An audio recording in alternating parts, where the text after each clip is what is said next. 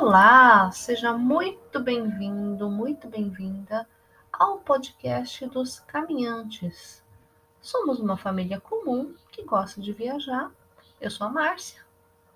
O João é o ogro, o meu marido, e a Júlia, uma menininha que cresceu neste meio e hoje já tem 24 anos. Nós relatamos as nossas viagens que são voltadas principalmente ao ecoturismo, mas não exclusivamente. Nós também visitamos os lugares de turismo padrão.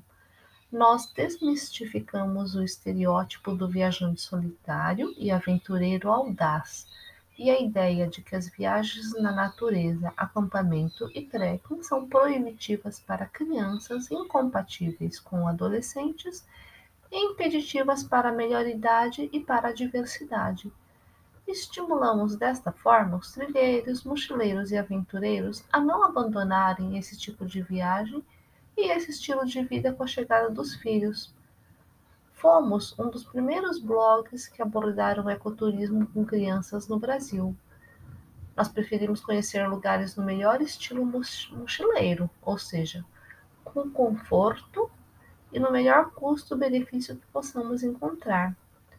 Mantive um blog de viagem com o mesmo nome por 12 anos e esse ano eu resolvi dar um tempo no blog e partir mais aqui para o podcast.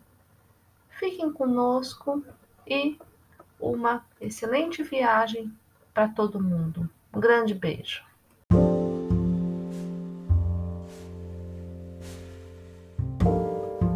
Olá, bem-vindo de volta para mais um episódio do podcast dos caminhantes. Dessa vez eu vou contar para vocês sobre uma viagem que a gente fez é, em fevereiro do ano passado, de 2022, e nós fomos para Santo Amaro da Imperatriz. Fomos dessa vez só eu e João. É, tava, Júlia estava onde ela estava? Tava viajando para os States, visitar a amiga. E foi a. Eu, eu, sério, não sei nem mais qual. Eu perdi a conta de quantas vezes a gente foi para Santa Catarina.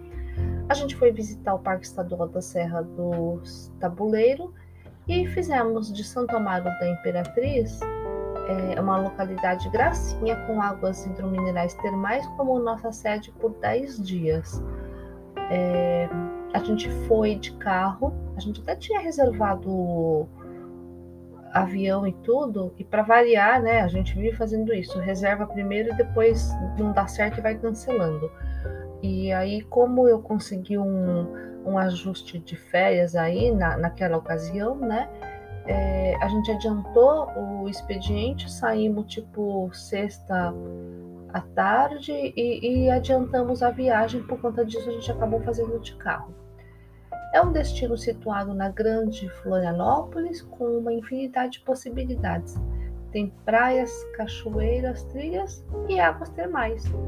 E na época eu escrevi também que é ótimo também para o turismo de isolamento. A gente estava no meio ainda da Covid, se bem que sei lá quando é que a gente vai sair disso. Na verdade, na verdade, a gente nunca mais vai sair disso, certo?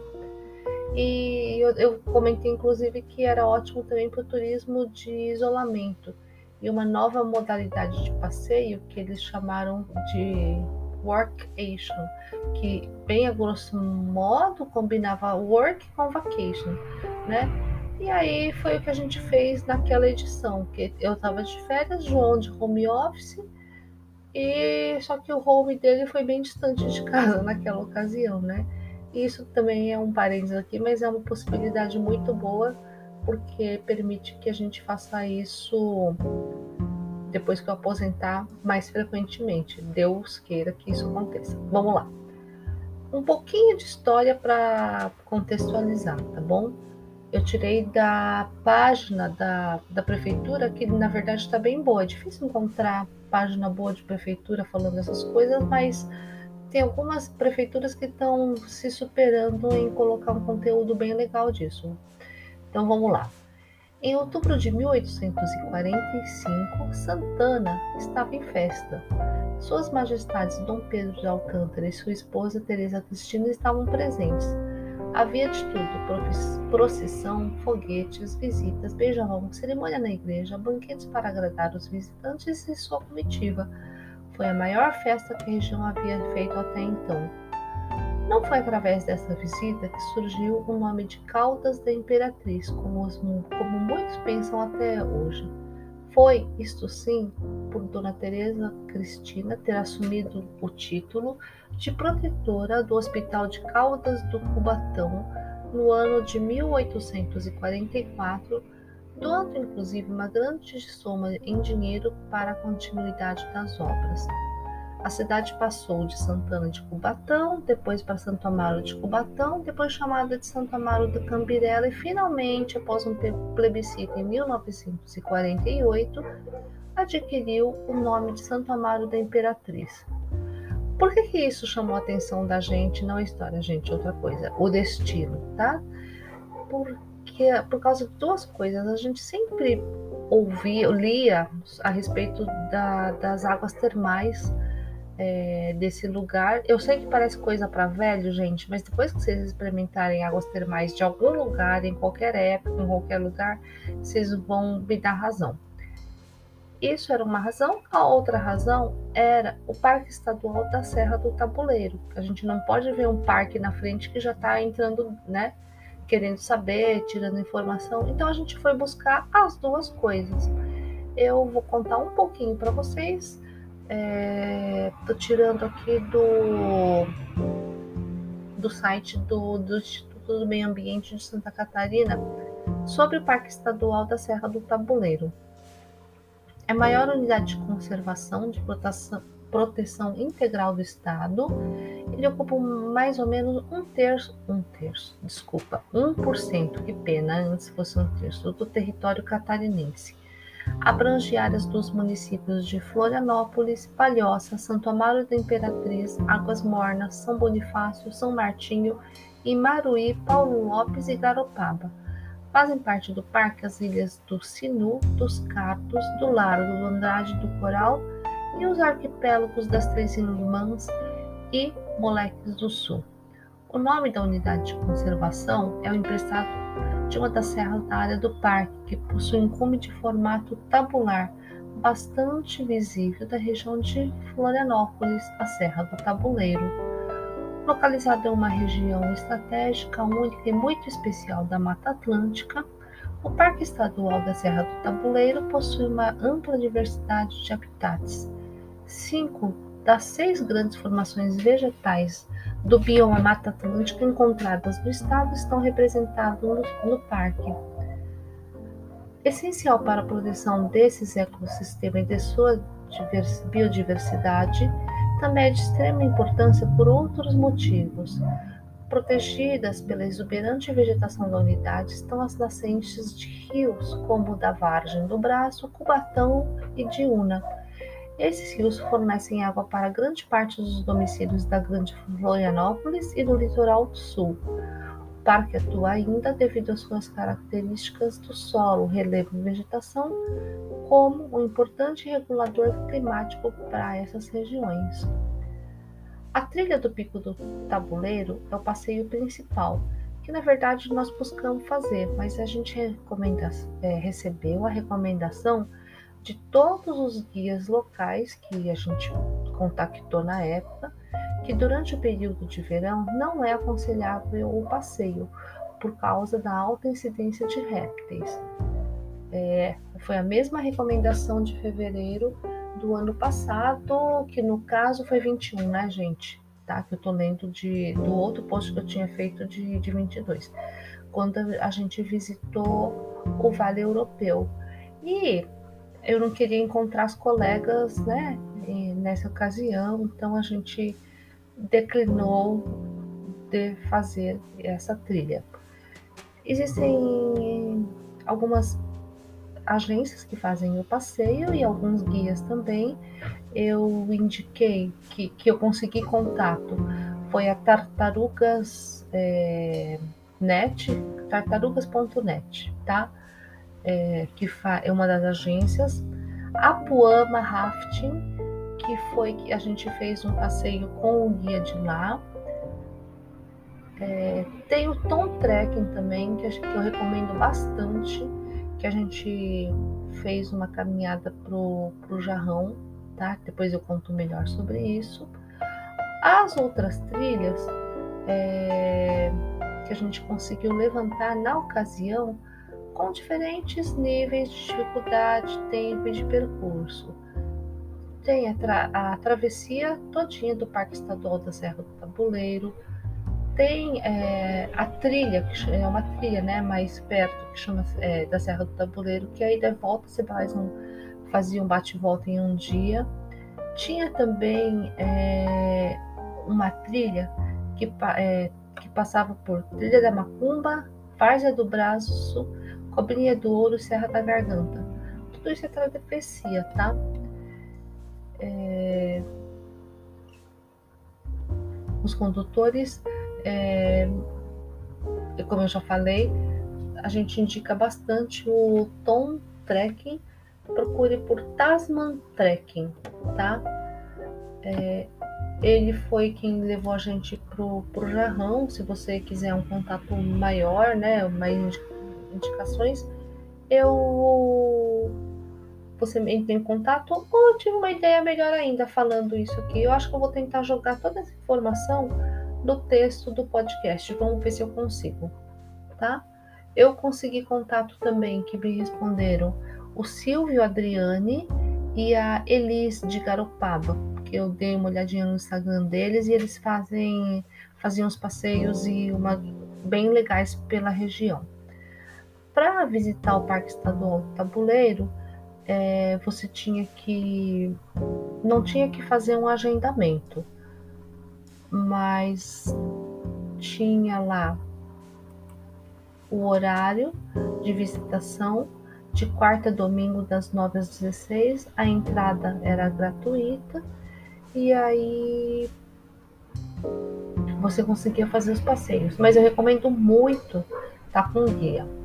Outros atrativos da região do, do Parque Estadual é o Cambirela, o Morro do Cambirela. É aquilo que eu falei, não deu para fazer porque era verão e as amigas cobrinhas estavam passeando por lá, a gente não quis encontrá-las.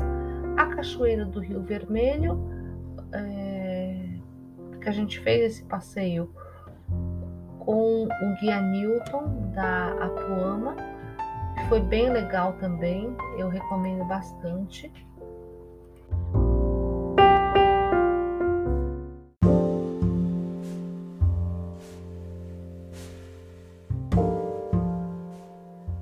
O outro passeio que dá para fazer também, outro, né, é o rafting pelo Canyon do Rio Preto é, só que essa altura do campeonato realmente eu já fiz rafting pro resto da minha vida, a não ser que seja uma coisa muito diferente assim, mas, mas não, queremos, não quisemos fazer. Outro atrativo é a cascata Cobrinha de Ouro. Eu vi a descrição, mas me deu arrepio, porque o atrativo natural, na verdade, ele é até bonito, né? Mas a descrição, a combinação de bar, música e churrasco Deus me livre, né, gente? Então, desculpa realmente quem gosta, mas para mim não dá. E parece que o acesso é fácil porque a gente viu plaquinha indicativa na estrada para Santo Amaro. Tem a rampa do Morro do Queimado, fica na cidade usada para os voos de parapente da região. Ah, é, desculpa, a Cachoeira do Rio Vermelho e o Jarrão, eu vou fazer um post, um podcast mais, é, mais detalhado, tá? É, tem a cachoeira do Rio do Salto, é, ofertado pela agência da Puama, né? Fica no município de é, Águas Mornas, mas é a mesma coisa, a gente não quis fazer pelo mesmo motivo do, do rafting, que a gente não quis fazer porque é, era mais uma cachoeira assim que, que não, as fotos não, não sei, não, deu vontade de fazer. É, cachoeira da da Ressurreição, que eu vou fazer depois também, um post junto com as duas cachoeiras, tá? O que mais também me chamou a atenção, fora os atrativos é, naturais, foi uma oficina de cerâmica soriana. É, é uma experiência com arte e cultura.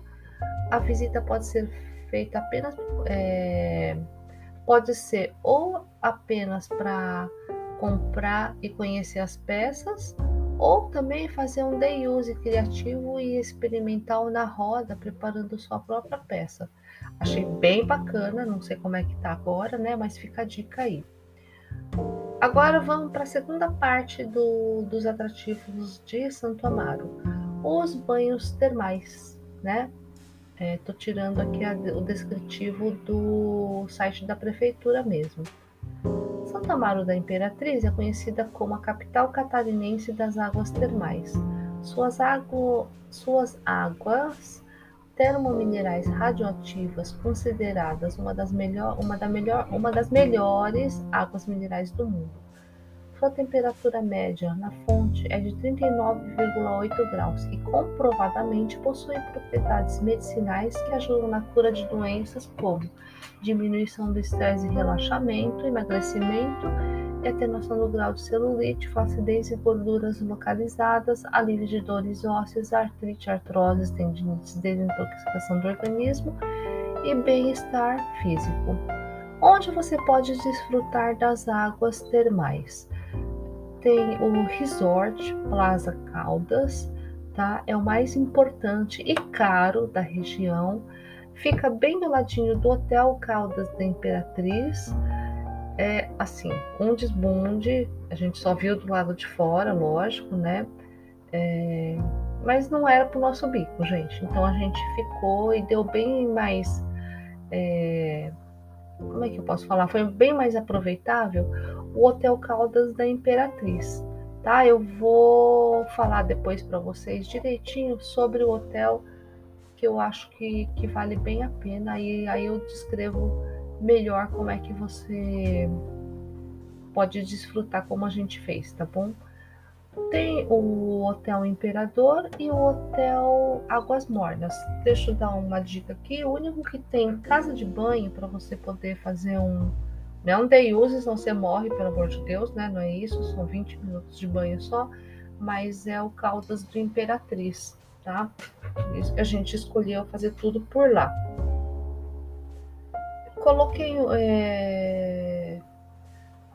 Vou colocar também um podcast mais para frente com os restaurantes onde a gente experimentou, tá? Onde a gente comeu. É... Nós comemos no Mega Rango duas vezes, tem o do ponto também. E tem algumas coisas que tava no site da cidade, mas a gente marcou e acabou não experimentado. Ah, e tem o Badenia também, que foi bem bacana também, que eu vou falar no outro post, tá? É, onde ficar também, além dos hotéis que eu acabei de falar, tem um monte de Airbnb e Booking, tá? Tudo isso é muito particular, então não vou ficar colocando, você faz a sua pesquisa lá. Nós ficamos no Cabanas do Imperatriz, Talvez eu faça um post mais específico falando direitinho. E eu recomendo muito, foi uma experiência bastante gratificante ficar. Nós ficamos também, acho que nós ficamos 10 dias na cabana, né? E a gente fazia bate-volta, a gente ia e voltava fazendo todo, todo esse passeio pela cabana, através é, da cabana que era nosso ponto de dormida lá tá? O que é legal também da região é que tem outras coisas assim, outras coisas, outras cidades em volta é, para você visitar, se você puder estender a sua estadia lá. Tem Palhoça, é uma cidade litorânea que a cerca de 17 quilômetros da cidade. Tem praias bem bonitas e longe está Muvuca e do Agito de Floripa, né? Tem Floripa, que eu não vou explicar, né? Você não precisa falar o que, que tem, que é um destino super conhecido, mas igualmente super populoso. E vou dar a dica também de Águas Mornas. fica a 6 quilômetros da cidade. Tem outros atrativos naturais como a cachoeira. É, e também tem o hotel, que parece bem bacaninha para desfrutar das águas termais. E só uma, um adendo aqui, eu não sei como é que tá, porque no começo desse ano, em fevereiro, em fevereiro de 2023, é, junto com as catástrofes, né, que aconteceram no litoral norte de São Paulo, a cidade, naquela região também, as cidades, né, sofreram grandes impactos, então teve deslizamento, teve desmoronamento, as estradas foram interrompidas. Então dá uma checada, se for do seu interesse passar por lá, para ver como é que está o acesso, tá bom? Acho que basicamente é isso. Um overview sobre Santo Amaro da Imperatriz e permaneça aqui com a gente para mais uns episódios mais para frente. Tá bom? Muito obrigada pela sua atenção. Um grande beijo.